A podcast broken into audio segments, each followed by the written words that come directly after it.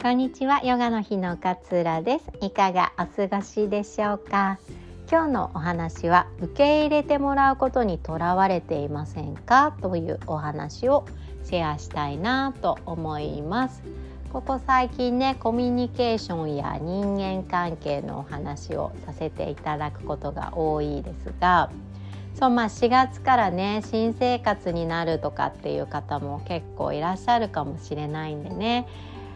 全ての悩みは対人関係にあるなんていうふうにアドラーは言っておりましたけれども私たちが一生付き合う悩みの一つに人間関係の築き方があるんじゃないかなと思っております。今度2月にですねマインドフルな人間関係の築き方という講座をやろうと思っています。簡単に、5ステップで、えー、マインドフルにこんなことを気をつけていくと人間関係築きやすくなりますよっていうようなことをお伝えしていきたいというふうに思っております。来週からねあの募集いたしますので気になる方はぜひぜひあのお待ちいただけたら嬉しいです。え今日のお話ですね受け入れてもらうことにとらわれているどうでしょうか？もう私たちってそりゃ そりゃありのままの私を受け入れてもらいたいっていうふうに思いますよね。こう繕った私とか無理している私とか仮面をかぶっている私とかではなくてもう素の自分を受け入れてもらいたい。ね、素の自分と受け素の自分を受け入れてくれた人とならば上手にうまく優しい人間関係が築けるのではないかなっていうふうに思っていると思います。でもその通りですよね。でもって使い方変ですね。その通りだと思います。本当ありのままの自分を出せて作わずに出せてもうそれを受け入れてくれるっていう絶対的な安心感がある人といい人間関係を築けていけるんだっていうふうに私自身も本当に強く思います。そうなので本音を隠してね思いを押さえつけてこう人から受け入れられるように振る舞っていれば人との関係っていうのは悪くはならないと思うんですよ。例えば今度こういうことがこういう会をやるからあなたも参加しないって言われた時に本音はねそこまでそれ興味ないから参加したくもないんだけどなーなんていうふうに思ってたけれども分かったありがとう誘ってくれて楽しみとかって言って自分の本音を隠してねそこに参加したのであれば多分ね関係性が悪くなるっていうことはないと思うんですよね。何でしょう日本語で言うと八方美人みたいに言いますかね。なんかあの気に入れ気に入られるようにその時その場所に自分を殺してその人とその人に合わせればうまくいくっていう考え方ですよね。でこれもね決して間違ってないと思うんです間違ってないと思うんですが本心で言うとありのままの自分を受け入れてもらいたいっていうことなのであればこれはありのままの自分を出せていないですよね。人間関係が悪化することはないけれども深い深い友情関係とかもうソウルメイトとかね一生の中になるだろうみたいな関係にはいかないですよね発展していかないなぜならば自分のありのままの姿を見せていないから相手はあなたのありのままの姿を知る機会がないわけなんですよ。見せてないから。そうそれって多分仮面同士になっちゃいますよね。で相手もあの人ありのままの自分晒してないなって思ったのであれば自分も晒すのやめようってこう閉ざしてしまったりもするので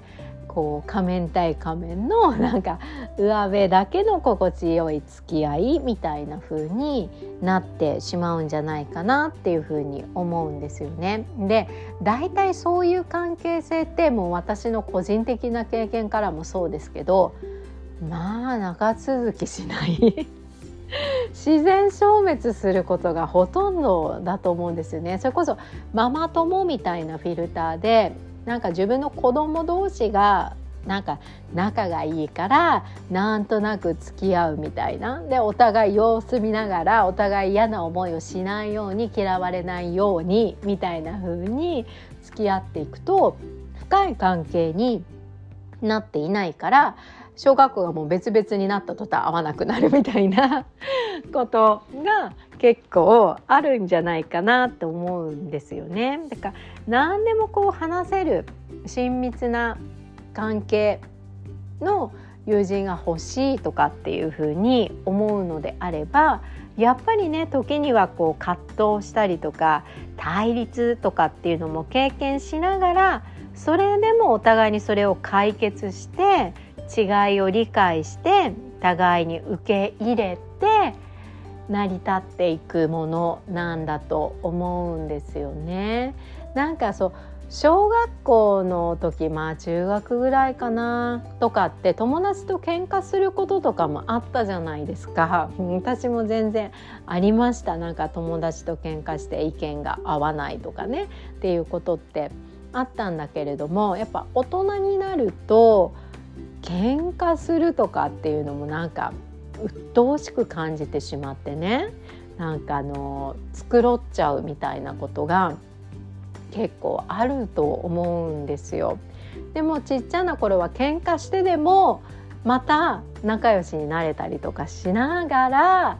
気づけば何十年も付き合ってるよねみたいなお友達ができるっていうことがあると思うんですけれどもそれってやっぱ対立したりとかあ仲いいけどここの部分の意見が違うってことってあるんだとかっていうことを理解し合いながら気づいていった関係だからなんだと思うんですよね。だからなんかこうこんな風にしたら受け入れてもらえるだろうなみたいな風に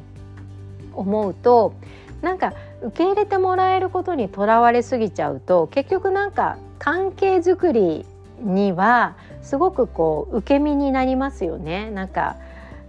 相手の人に嫌われないようにとかね嫌な思いをこうなるべくさせないようにみたいな風にやっぱり繕ってしまうみたいなことが多いんじゃないかなっていうふうに思うんですよね。だから受け入れてもらいたいのその受け入れてもらいたいがどのレベルなのかっていうのを考えた時にありのままの自分を受け入れてもらいたいのであればやっぱりありのままの自分を伝えていく必要がある。ね、ただなんとなくね うまくいくように自分の思いを殺してでも、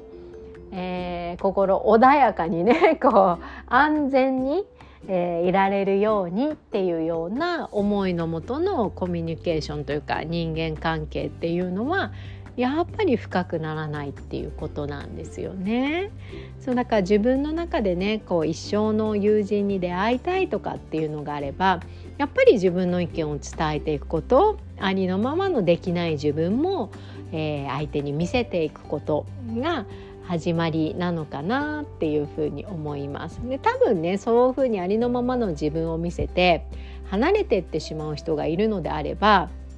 それは一生の関係にはなりえないわけですよね。ということが分かったっていうことなんですよ。でもトライしない限りは気づけないんだとしたらやったことには意味があるっていう風に思えるんじゃないかなっていう風に思うんです。大人になるとなんか友達作りとか結構構えますよね。構えるけれども人として生きていくなら一人ではなかなか生きられないしだったらやっぱりこうヘルシーなね、え自分が安心する